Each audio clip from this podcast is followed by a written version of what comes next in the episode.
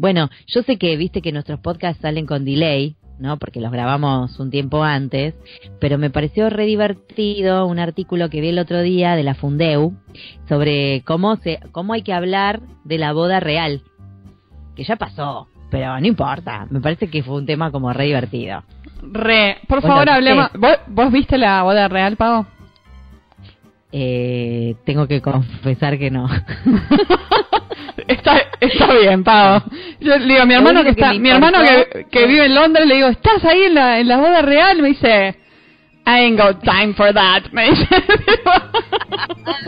Pero están todos en la calle, ¿cómo no estás ahí festejando?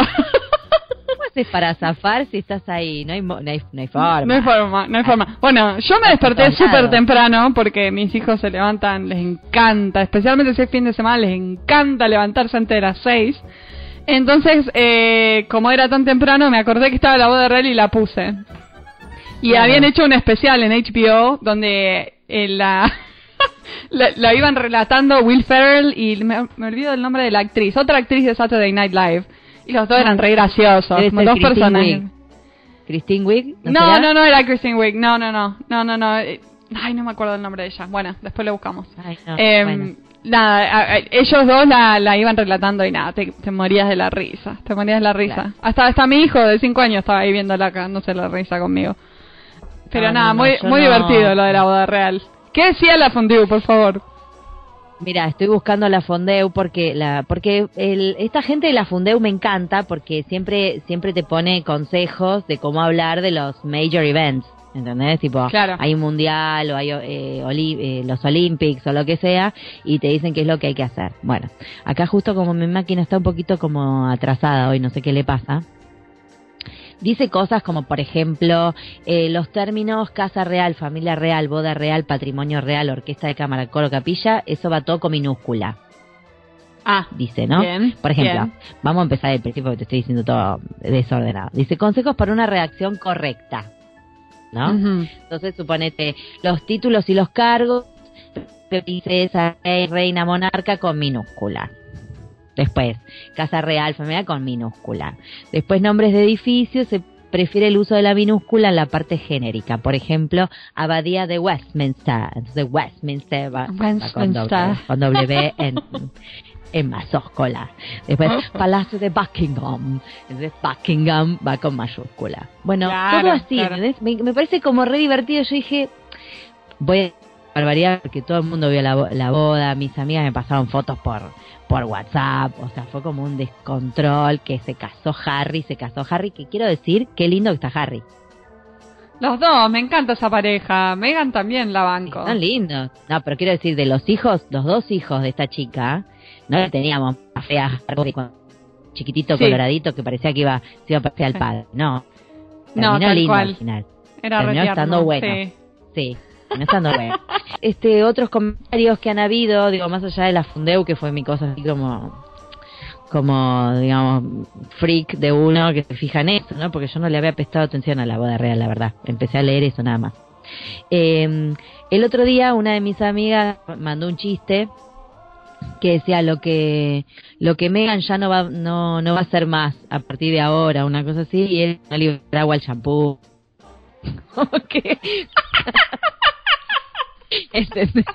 bueno, el chiste es que Megan va a necesitar hacer todo eso porque se casó con el príncipe. Entonces, a lo que yo contesté, ¿no? Cuando mi amiga mandó ese chiste, le digo, la verdad que yo no le envidio a esta chica. O sea, porque casarse con un príncipe no está tan bueno. Primero, porque no está buena la monarquía a estas alturas de la vida. Y segundo, pará, más allá de la fiesta. Pasó la fiesta. Te tenés que fumar a la reina, que no se muere más te tenés que fumar todo el protocolo. el protocolo debe ser redenso, sí, de una. Redenso. Entonces, a raíz de mi comentario, mi amiga me manda las nueve cosas que Meghan Markle no va a poder hacer ahora que es de la realeza, Marina. Adivina la que, bueno, yo creo que me costarían todas, ¿no? Pero la primera es que no la dejan actuar más, viste que ella es actriz. Ah, no puede actuar más, era mi pregunta. Como tiene como ¿Que renunciar a la actuación completamente? Tiene que renunciar a la actuación. Wow. No puede actuar más, o sea, lo tiene que querer mucho al coloradito este. O sea, yo no te, no, te lo dejo. No puede votar. Bueno, eso no creo que le importe, la verdad. Honestamente, digo, entre actuar y votar, digo, votar. No puede llegar tarde. No puede llegar tarde. ¿Por qué? Porque nadie puede llegar antes que la nadie puede llegar después de la reina. Claro. Si la vieja se levanta temprano, vos te levantas temprano. ¿Entendés? Una cagada. Me parece horrible.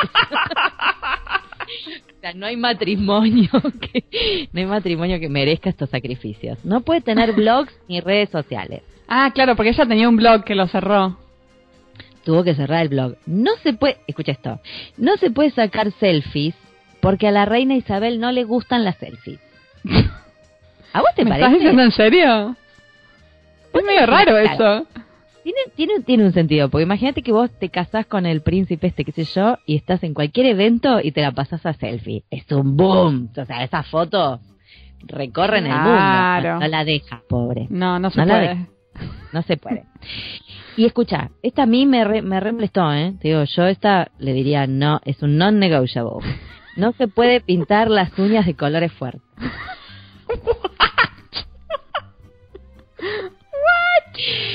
Dice, y encima hay un... Estamos las dos con las uñas de, color rojo. La mía es borrabino, o una especie, no sé, muy bien. La mía es rojo, furioso. No, no, no, no. Imagínate, se dice, en su boda, Meghan Markle le hizo un guiño a la reina Isabel II y llevó su color de uña favorito, el tono Ballet Slippers de la marca Essie. Ballet Slippers, quiere decir que un blanquito pedorro así, blanquito. Apenas con un tono rosáceo, pero muy, muy bueno. Toda la, no se puede llevar, bueno, ni ella ni la otra Kate se pueden poner un rojo, ni un verde, ni un azul. Bueno, nada, la verdad que para mí es un non-negotiable. Qué ridículo Y escuchás esa pavada. Bueno, esto era como esperable, que no se puede poner polleras muy cortas. Bueno. Y si se pone polleras, se tiene que poner medias.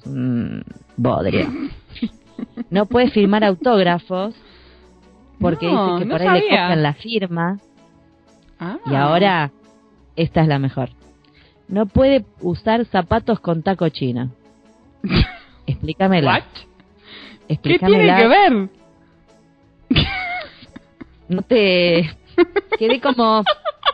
No... no tiene ningún sentido. La mitad de esas cosas no tiene ningún como... No tiene ningún sentido. La reina... Bueno, después, por ejemplo, si están con la reina, nadie puede empezar a comer hasta que se sienta la reina y nadie puede seguir comiendo cuando la reina se levanta. Vieja de mierda, yo la ato a la mesa. Imagínate si me corta la comida porque ya, ya terminó. Te quedas sin postre. Nah, nah, nah, que la reina se le ocurre no comer postre. ¿Qué hago yo ahí en el... ya va siendo hora, señora, que se vaya. Este, decime, bueno, nada, todas estas cosas que generó la boda, la boda real. Vos decís, no, es, es, es muy gracioso. La verdad, es todo muy gracioso, es todo muy oh, gracioso. Bueno, vamos a este presentar a nuestro entrevistado de hoy. Nuestro entrevistado. Por favor. Sí. Que Willy. Vamos, a, dejarnos de hablar pavadas y vamos.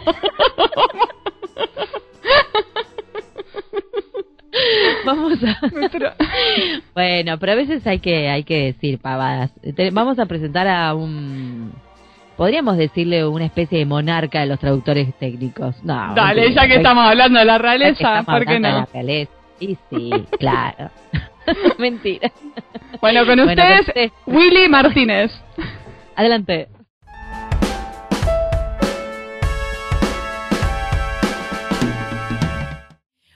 Bueno, hoy tenemos como invitado a Guillermo Willy Martínez. ¿De a quién más le vamos a decir Willy? Porque es su nombre artístico como traductor va, no sé, en la vida. Aparentemente la gente le dice Willy y nosotros nos tomamos también ese, ese atrevimiento. Willy es un traductor técnico, científico y literario argentino radicado en la ciudad de Rosario, Santa Fe, Argentina. Cursó la carrera de traductorado de inglés en el Instituto de Educación Superior Olga Cosettini en Rosario. Durante los años 80 fue uno de los impulsores originales del actual Colegio de Traductores de la provincia de Santa Fe, que lo reconoció como socio honorario en el 2011. Posteriormente ocupó un cargo en el consejo directivo de dicho colegio y se desempeñó también como representante de esa institución ante la Federación Argentina de Traductores. Se ha dedicado al ejercicio de la profesión a tiempo completo desde 1993. Se afilió a la American Translators Association, la ATA, en 1995 y obtuvo la certificación en inglés-español en 1996. Ha colaborado con proyectos de capacitación profesional del mencionado colegio, como así también del Colegio de Traductores Públicos de la Ciudad de Buenos Aires y de la ATA. Bueno, esto es como el resumen, porque Willy tiene una carrera muy nutrida y hoy vamos a charlar un montón con él. Bueno, eh, bienvenido Willy, muchas gracias por aceptarnos la invitación ahí en Pantuflas. Gracias a ustedes por invitarme, es un gustazo conocerlas virtualmente y ser parte de este emprendimiento que he llegado a valorar y admirar. Ay, qué genio. Muchas gracias, Willy. Un placer tenerte acá con nosotros. Tenemos que decir que nos recomendó hablar con Willy una, una podcast escucha, ¿no, Mari? Sí, me encanta cuando las podcasts escuchan nos recomiendan la gente que se, para entrevistar. se lanza y nos manda mails. Me encanta. Nosotros sí, que mándanos mails. Nos hace felices. Estamos como paradas al lado del Gmail esperando que caiga algo, ¿eh? Así que si quieren saludar, encantadísimas. ¿no? Vos también, Willy, cuando quieras nos mandas un paréntesis, un saludito, un saludito para Fátima y agradecerle el vínculo. Bien, bien, exactamente. Fátima es quien nos recomendó. Bueno, ¿Quién empieza? Mari, vos, yo. Yo quiero empezar preguntando si, si no te molesta, Pau.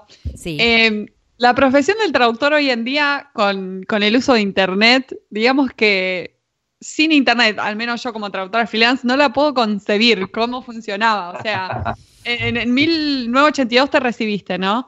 ¿Cómo, ¿Cómo comenzaste tu carrera, digamos, cómo comenzaste a conseguir clientes? ¿Cómo cotizabas un trabajo, hacías la entrega, o sea, todo eso que hoy en día damos por sentado y lo hacemos todo por internet. Bien. Eh, por empezar, era una actividad a tiempo parcial, porque yo tenía un empleo en el que no tenía futuro y que no me apasionaba, pero que pagaba el alquiler.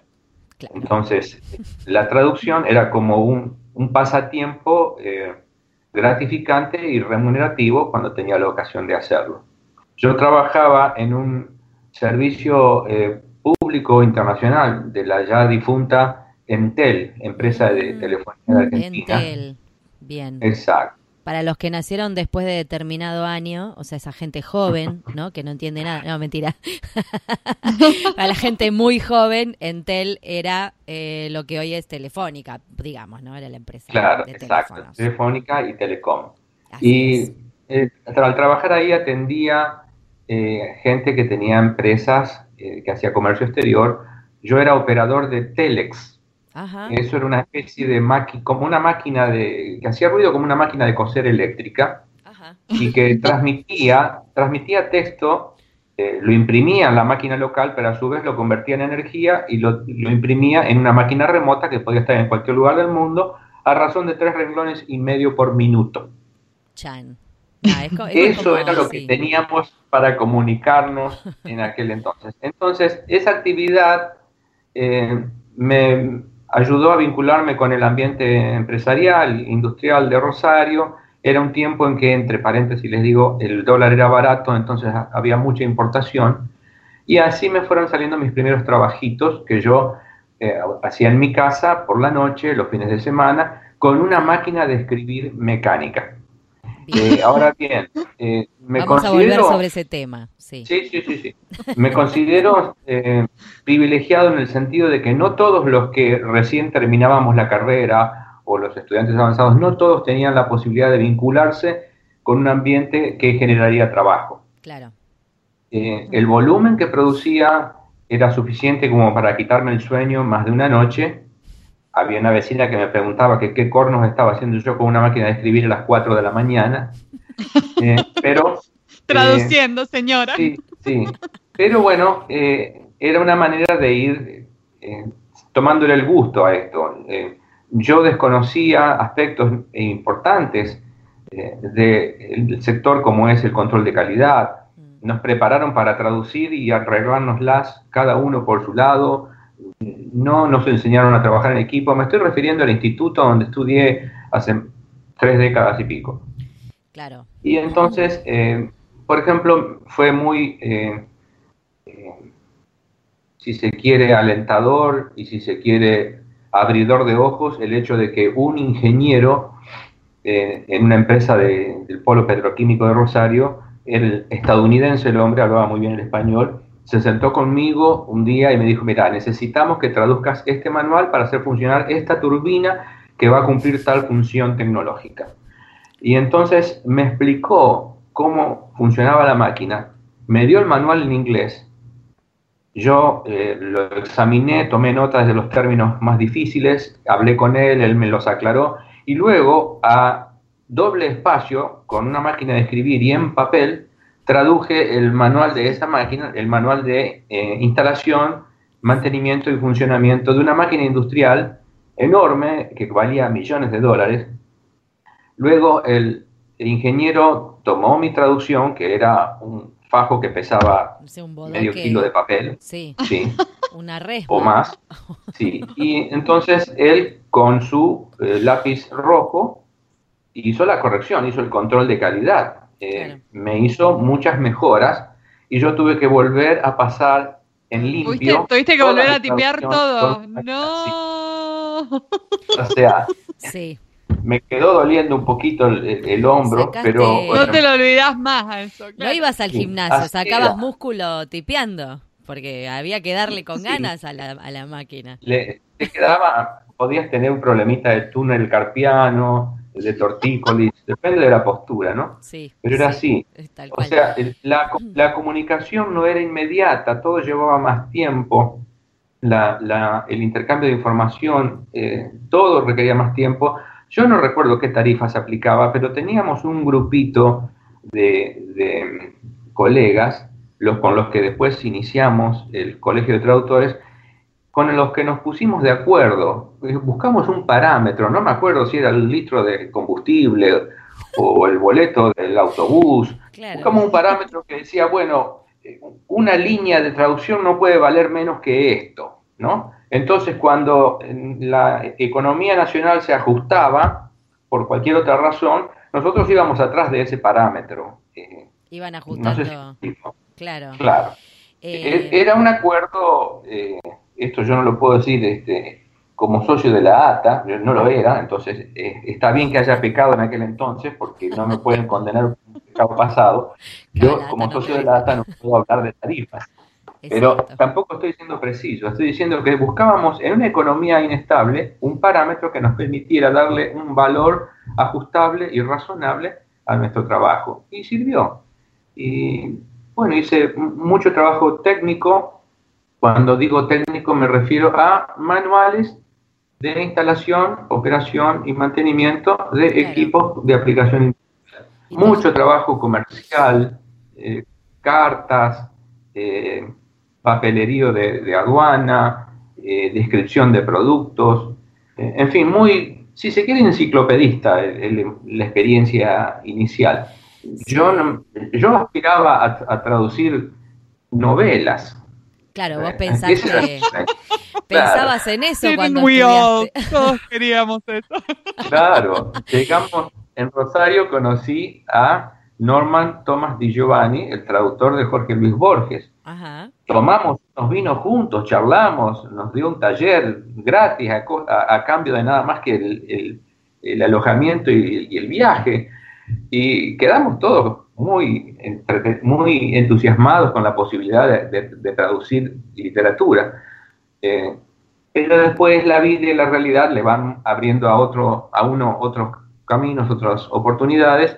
Y en definitiva, si bien eh, valoro y me gusta la literatura, eh, prácticamente no he hecho nada más que algún poema de vez en cuando, alguna despedida de un difunto, eh, qué sé yo, cosas así, creativas.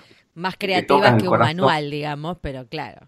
no, te llegó el libro, el tomo grande. Pero no es lo que me da de comer, es tal cual. tal, cual. Bueno, hay un montón de temas acá que se abrieron, ¿no? Vamos a, ir por partes. Em, hay algo que vos dijiste de que, bueno, no tenían por ahí mucha idea del tema del control de la calidad o de trabajar en equipo, o sea, que cada uno salió, hizo su carrera como pudo y como mejor le pareció.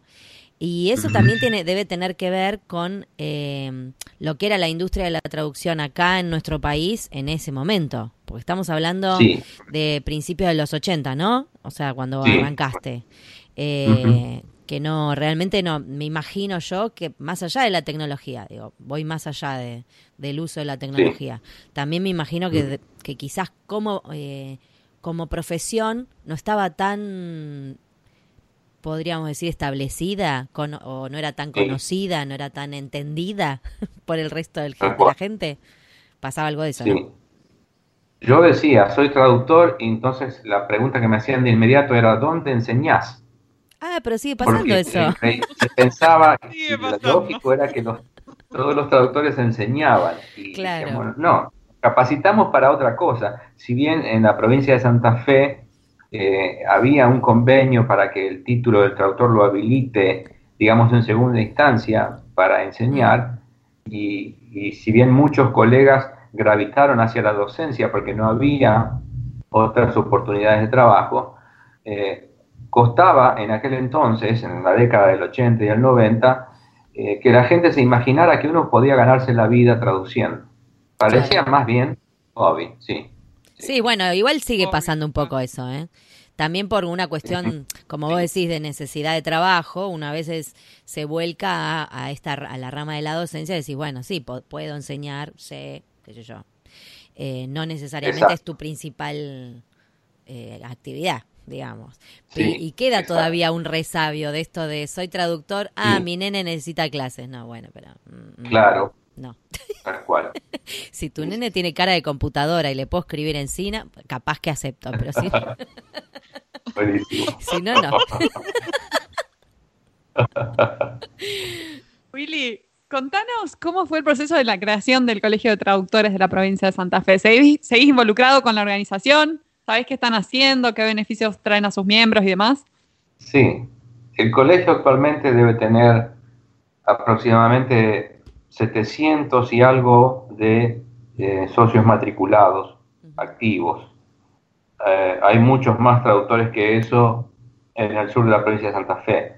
Aquí el colegio está dividido en dos jurisdicciones porque es una provincia grande la del norte con el centro de actividad en la ciudad de Santa Fe y la del sur con la actividad centrada en Rosario. Em, si bien no estoy, digamos, vinculado con, el, eh, con la dirigencia del colegio, eso se lo dejamos para las siguientes generaciones, suelo colaborar con actividades de capacitación profesional.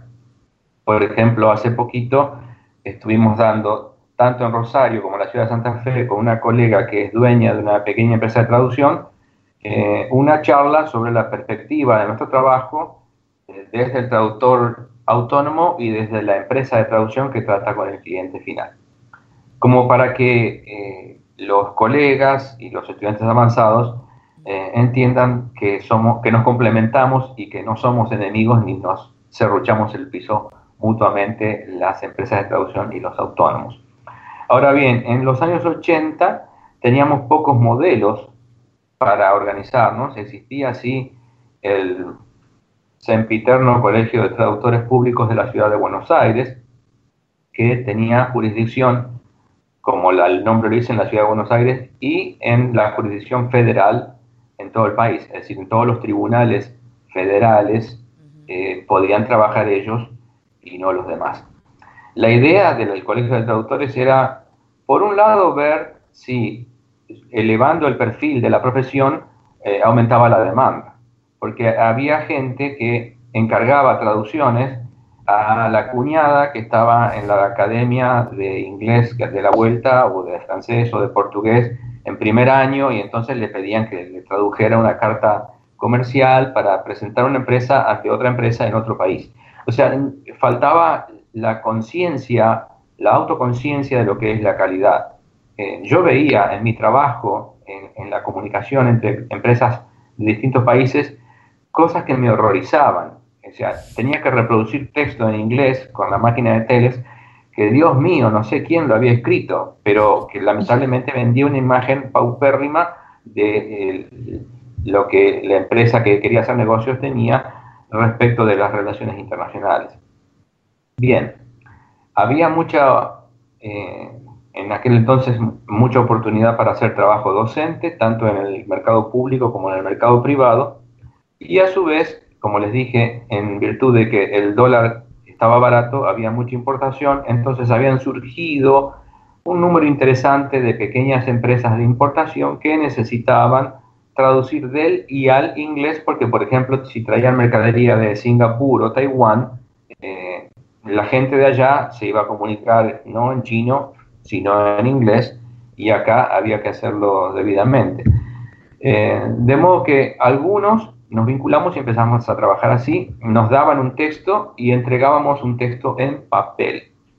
Eh, a lo sumo, lo grabábamos en una eh, máquina de telex local para llevar la cintita perforada a la oficina de telefonía internacional para transmitirla tal cual, tipeadito como uno este, lo había hecho así bien esperado. Pero en general lo entregábamos en papel y el cliente hacía con eso lo que le parecía, o sacaba fotocopia o lo hacía reescribir por un administrativo y con el papel membrete, lo que sea, en fin, así funcionábamos. Ahora les voy a contar un un secreto que no ha trascendido en la historia, ustedes van a tener probablemente eh, el privilegio de difundirlo, que es que cuando quisimos organizar el colegio de traductores, le preguntamos a un abogado, ¿cómo se organiza un colegio? Y el abogado nos dice, bueno, lo primero que tienen que hacer es crear una institución con personería jurídica para que se pueda relacionar con el gobierno de la provincia. Un grupo de individuos no puede relacionarse formalmente con el gobierno de la provincia para mover la legislación. Tiene que ser una institución. Entonces tiene que crear la asociación pro colegio de traductores. Eso era fácil de hacer. Había que reunirse en una asamblea, decir aquí estamos con tal propósito, eh, vamos a organizarnos de tal manera, vamos a crear esta asociación pro colegio. Y entonces así lo hicimos, escribimos un reglamento que se lo copiamos a la Asociación Santafesina de Voleibol. Eso es lo que le dije. el voleibol lo adaptamos a los traductores porque tenía toda la forma necesaria para obtener la personería jurídica. Y así fue. Gracias a ese modelo, obtuvimos la personería jurídica, comenzó el trámite con, el, con la legislatura de la provincia y yo creo que más o menos ocho años después se promulgó la ley que estableció el Colegio de Traductores de la Provincia de Santa Fe en ambas jurisdicciones. Primera, o sea, llevó un montón de años que se establezca, ocho años, es como lenta la cosa. Sí. me imagino, me imagino todos revisando el, el documento diciendo al defensor y defensor vendría a ser como el proofreader. Ponele proofreader ahí. Ponele, y el que remata, ¿quién es? El que encuentra la mejor opción léxica, vaya a saber. Probablemente. Empezás a hacer como paralelismos, ¿viste? De quién la levanta, quién la remata, quién recibe. Tal cual, tal cual. Así que bueno, ese reglamento lo tuve que escribir tres veces con mi máquina de escribir. Máquina de escribir. Varias páginas. Y tu vecina que decía que pensaba que eras un metalero, que le estabas dando algo, no sé, un, Exactamente. un rockero. Así es. Porque las máquinas hacían mucho ruido. Yo me acuerdo, yo llegué a tener mecanografía en el colegio, no sé vos, Mari y llegué a usar la máquina de escribir como secretaria, pero la eléctrica. Era un poquito más, más amena. Pero mi papá, que es contador, siempre tuvo la Olivetti en casa. Entonces yo practicaba con la Olivetti. Y era como, pa, pa, había que dar. Había que pegar. No, no, sacabas unos nudillos que. Había que poner energía. Mucho. Mi, mi evolución, yo lo que llamo es, lo llamo así evolución. Yo empecé con la máquina de escribir mecánica y a principios de los 90 me compré un procesador de texto, que era como una máquina de escribir eh, eh, evolucionada, que tenía una pequeña pantallita al frente y la capacidad de guardar eh, documentos en formato ASCII, como los archivos de texto. Claro. sí, eso fue mi, mi, mi, primer saltito. Y después de eso tuve, sí, a mediados de los 90, mi computadora ya con Windows con programa de procesamiento de texto y bueno, no tenía memoria de traducción, tenía glosarios pero ya era un progreso porque podía, podía pasar el corrector ortográfico sobre mis documentos, entre otras cosas, ¿no? El, aparato este que decís, el procesador de texto, fue como una especie de, cosa en el medio entre la máquina de escribir y la PC, ¿o no? Tal cual. Porque era algo muy económico. Que pasó así como sin pena ni gloria, porque yo no lo había escuchado nombrar nunca. La primera vez que sí, lo yo lo usé más o menos durante un año, porque lo debo haber pagado, no sé, históricamente, te digo el valor original, que tal vez sea alto para lo que era, 90 dólares, cuando una computadora costaba 1000 o, 1500. Entonces, no había punto de comparación. Si me decían, acá podés imprimir, sacar el, documento limpio, pero también podés crear un archivo electrónico para que el cliente lo lleve al diseñador gráfico y haga un folleto, entonces a mí me pareció en su momento un progreso razonable. Sí, Después, la realidad me demostró que necesitaba algo más, más exigente. Por ejemplo, con modem. O sea, antes del correo electrónico, las compañías de traducción tenían lo que llamaban ellos un, un tablero de anuncios o un bulletin board.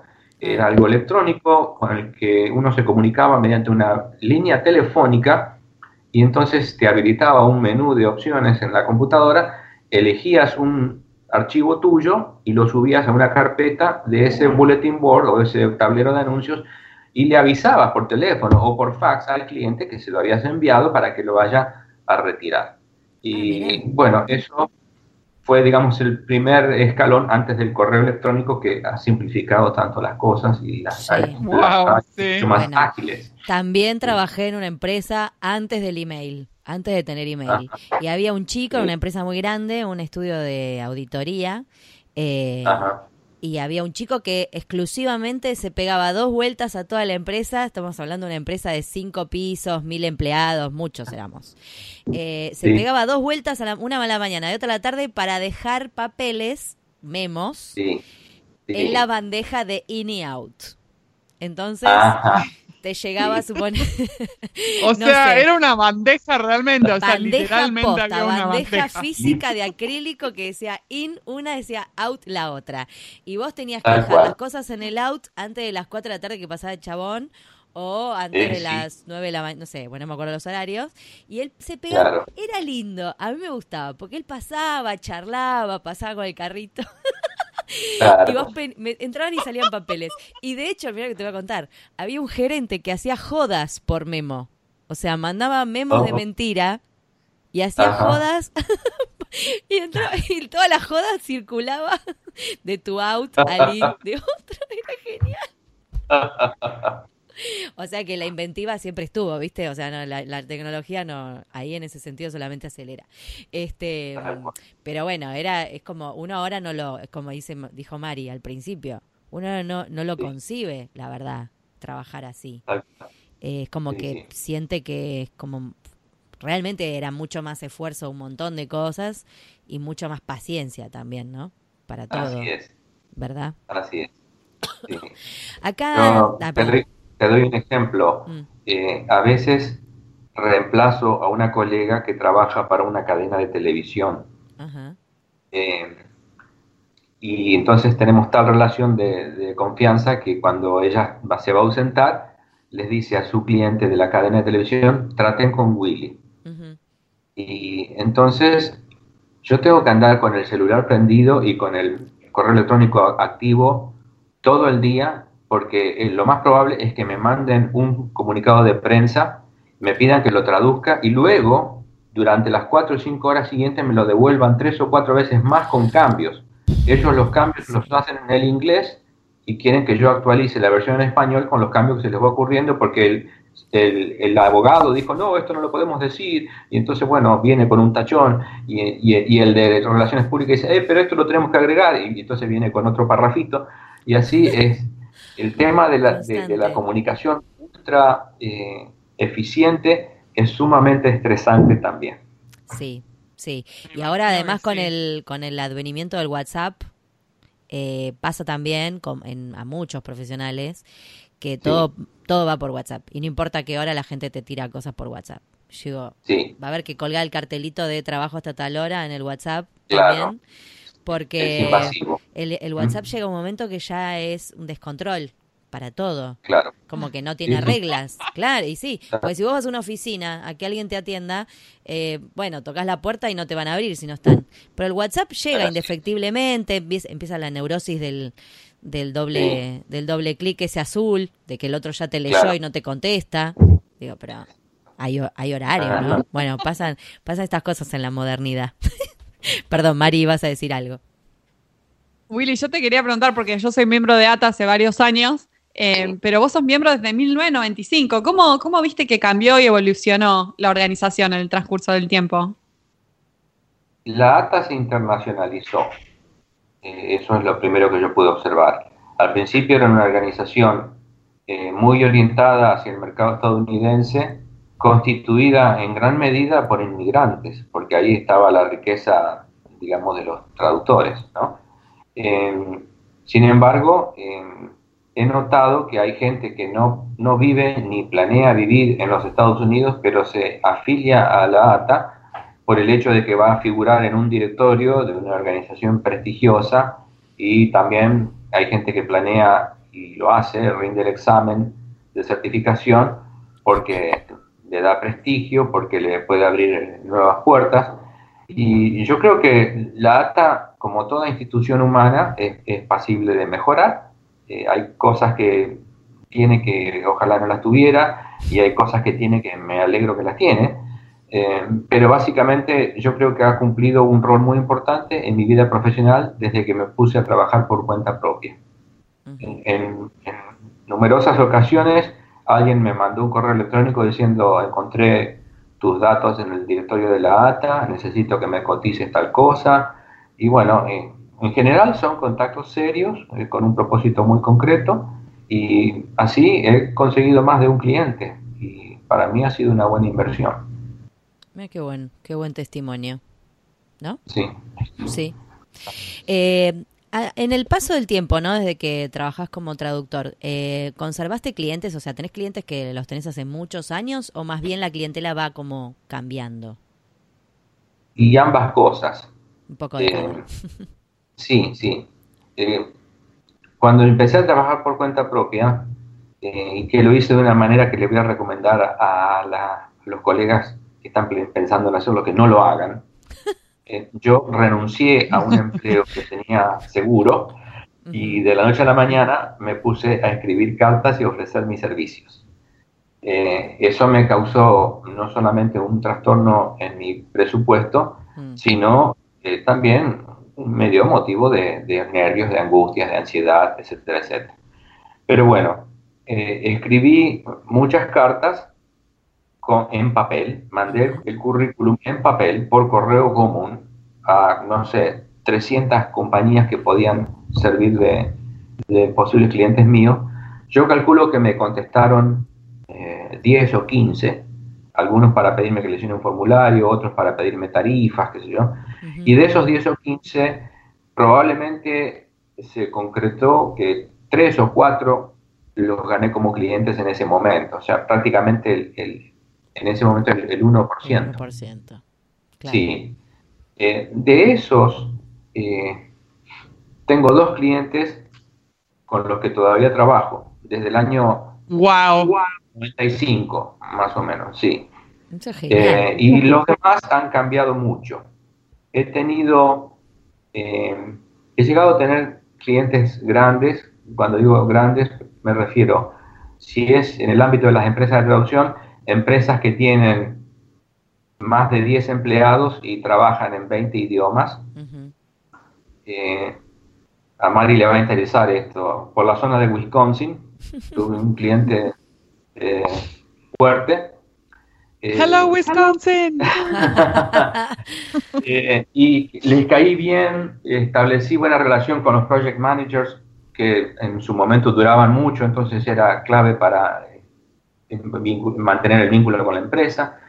Y bueno, yo creo que les trabajé por 15 años más o menos, hasta que el dueño decidió retirarse, los compró otra empresa y cambió el modus operandi de la noche a la mañana, los project managers. Sí, es que, es que eso pasa mucho, por eso me intrigaba también el tema del, paso del tiempo, porque pasa mucho que las empresas las compra otra empresa, o se va el project manager con el que tenías relación, y es como que tenés que estar renovando tu base de alguna forma, de, forma constante. Que hayas conservado dos clientes de 1995 es como increíble, la verdad.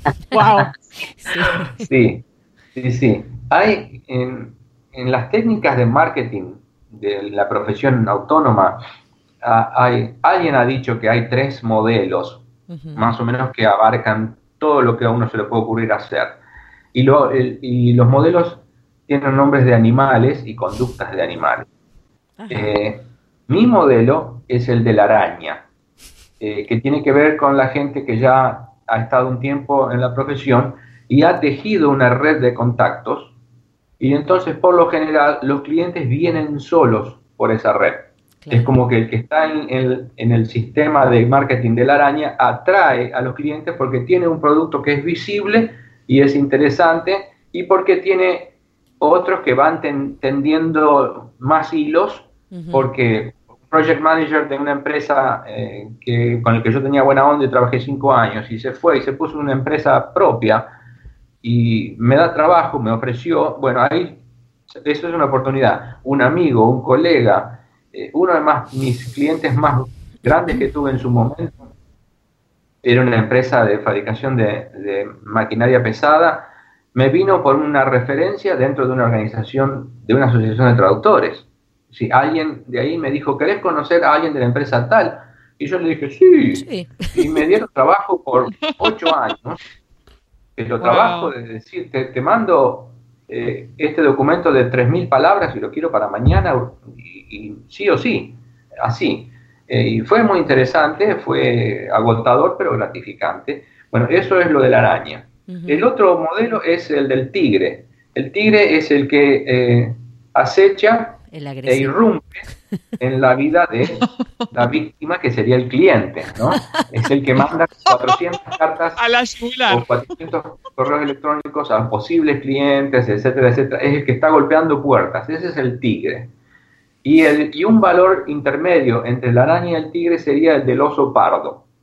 ¿Por qué? El oso pardo sabe cuándo van a emigrar los salmones y van a saltar contra la corriente cerca de tal roca. Entonces, el tipo, cuando llega la primavera, va, se acomoda sobre esa roca y porque sabe que en algún momento va a saltar un salmón y ¡zaf! lo agarró en el aire. Entonces, por ejemplo, en, nuestro sector, uno puede saber que hay una organización que todos los años eh, crea un evento de interés industrial, comercial, tecnológico, social, religioso, lo que sea. Un gran evento para el cual cada año se crea un sitio web para gestionar las inscripciones y para publicar las noticias relativas a ese evento. Entonces, el oso pardo lo que haría es eh, vincularse con esa organización y cada año, antes de que llegue la, la fecha del evento, cuando sabe por información interna que se están preparando, les dice, yo los quiero ayudar con la traducción del sitio web. Eso sería el, otro que va a... Se acomoda, digamos, a, donde sabe que va a pasar algo, vendría a ser. Tal cual. Tal cual. Mira qué interesante. Me encantaron estas descripciones de la naturaleza, fue buenísimo. me los imaginé además, ¿no? Como tipo el, tigre. Todos conocemos a uno de cada, me parece. Yo, pensé que con lo del salmón decías, por ejemplo, viste que los clientes están desesperados cuando eh, son los tiempos de las fiestas o las vacaciones, que, todos los traductores se le van. Entonces que ahí vienen todos los salmones. Entonces, bueno, ahí también Bueno, lo, se puede hacer la lectura. Te, voy a dar un, ejemplo concreto. Em, yo, eh, cuando se hace la, conferencia de la ATA, eh, cada año, más o menos en octubre, hay clientes que me ofrecen trabajo que durante el año no me lo ofrecen. Claro. ¿Por qué? Porque sus traductores favoritos se van a la conferencia de la ATA y no están disponibles esa semana. Entonces, tal vez una de mis experiencias como oso pardo es esa que es más negocio no ir a las conferencias de la ASA si no está vinculado que realmente ir. ¿Me explico? Porque surgen oportunidades. Se queda, se queda como el oso pardo cazando ahí trabajo. Exacto. Bueno, pero eso es verdad, cuando igual Digo, tenés que tener esa información. Pero sí, yo alguna vez actué como oso pardo, ahora que me decís. Sí. Lo de la araña me parece que me falta todavía la red. Pero siempre uno teje redes, por lo menos de conocidos, ¿no? Entre conocidos, maridos y amigas y así, que vas como, vas por la calle y le vas contando a la gente que sos traductor por las dudas, ¿viste? No vayas a ver. Spider-Man, un poroto, sí.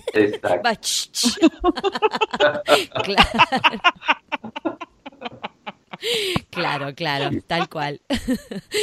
bueno, em, hay una pregunta que surge siempre, que es la pregunta filosófica, que a Marina le encanta. Eh, ¿Qué es lo que vos... Digo porque sí, es, es, es este, muy de Marina yo hoy la hago yo, pero es de Marina. Eh, ¿Qué dirías vos que es un traductor exitoso? ¿Qué es para vos ser un traductor exitoso? Es muy, eh, ¿cómo es que decimos nosotros? Espiritual no. ¿Cómo es que decimos que es la pregunta? Filosófica. Filosófica. Filosófica. Es muy subjetiva, claro. puede ser algo diferente para cada uno. Acá, no hay respuestas correctas, ¿viste? Como te dicen a veces, decir la pavada que quieras que, que queda, queda. Sí. Yo diría que un traductor exitoso es aquel que dice, no me equivoqué al haber elegido esta profesión. Y la desarrolla, la cumple, la ejerce de una manera gratificante y que contribuye positivamente a la calidad de vida de alguien.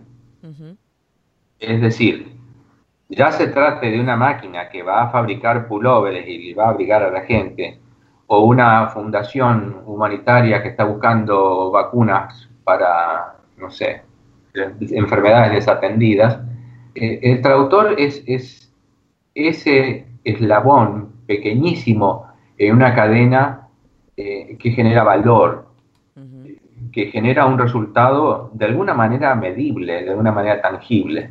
Yo estoy absolutamente convencido de que soy parte de esa cadena. Estoy contento. A los 15 años decidí que quería ser traductor. No tenía idea de cómo iba a ser. Pero, y uno dice, un chico de 15 años tiene pajaritos en la cabeza, ¿verdad? sí. Eh, sí. Yo, eh, mi abuelo materno hablaba inglés. Eh, entonces, cuando yo iba a, su chacra, o sea, a su establecimiento agrícola, por si no se escucha alguien fuera de Argentina, él me enseñaba eh, los nombres de los animales o de los árboles o de lo que sea en inglés. Él era argentino, pero se había criado en una familia inglesa y recién empezó a hablar el, castellano a los siete años cuando lo mandaron a la escuela. De modo que siempre hablaba medio raro. Y a él decía que yo era el que hablaba el inglés raro, porque nunca había oído el inglés de la escuela. Él siempre había oído el inglés de los ingleses el de verdad. Entonces, esa, esa apertura de mi horizonte social, digamos, eh, de charlar con el abuelo y después ver películas y, ay, entendí lo que dijo, qué sé yo, me fue apasionando de a poquito. Primero decía, bueno, voy a ser periodista, un periodista internacional. Entonces me inspiraba en alguien de la televisión que iba y entrevistaba a otra persona en inglés y iba interpretando a la vez la respuesta de la persona, me, copaba, me encantaba eso. Pero bueno, nunca estudié periodismo y las circunstancias se fueron dando así. Me casé muy joven, eh, lo cual eh, de alguna manera me ayudó a, sentarme y a dejar de perder el tiempo saliendo mucho, eh, pero a su vez me limitó en cuanto a decir, bueno, puedo estudiar, puedo o no, si tengo familia, puedo invertir tiempo en otra carrera, o sea, había otras cuestiones en juego. De modo que sí, considero que mi, profesión es exitosa y no te estoy hablando de un traductor eh, hipotético. Eh, ¿Qué es un traductor exitoso? Un traductor exitoso es alguien que humildemente tiene una experiencia similar a la mía, que se dedica a lo que le gusta y vive de eso. Claro. Perfecto. Y desde tan chiquitito y lo hiciste y la seguís defendiendo, así que genial. Me imaginé, me imaginé que hablabas con tu, con tu grandpa así cuando eras ah. chiquito y le decías, Grandpa, I want to be a translator. I will be a bear. I'm going to be a bear translator. I will be a spider. Algo así. Eh, eh, él, estaba, cuando yo tenía, tuve la posibilidad de, de intercambiar algunas frases con él, yo tenía 13 años y él tenía 80 y ya la mente no lo acompañaba mucho. Eh, entonces, eh, no pude disfrutarlo tanto porque cuando lo tuve yo no tenía la capacidad de dialogar y cuando empecé a desarrollarla ya se perdía la capacidad de él de dialogar. Claro. Pero bueno, fue, me tocó... De alguna manera quizá influenció tu, decisión de, de, convertirte en traductor en tu carrera o en tu interés por el inglés. Sí, tal cual. Sin ninguna duda así fue. Así fue. Qué grande. Bueno, la verdad, muy linda, muy linda charla, Willy. Te agradecemos un montón que te hayas tomado este ratito para charlar con nosotras. Espero lo hayas pasado bien. No te preguntamos si tenías puestas las pantuflas. No, no las tengo acá al lado. Tenía ah. de ponérmela, pero recién llegué de afuera con el tiempo justo a, aprender la computadora y, conectarme con ustedes. Pero les prometo que lo primero que voy a hacer cuando corte la comunicación será ir a ponerme las pantuflas. Excelente, listo, es una promesa. una promesa al aire eh, que ha hecho Willy en nuestro programa. bueno, un placer, en serio, muchas gracias. Muchas gracias, Willy. Fue un placer. Hasta la próxima. Chao, chao.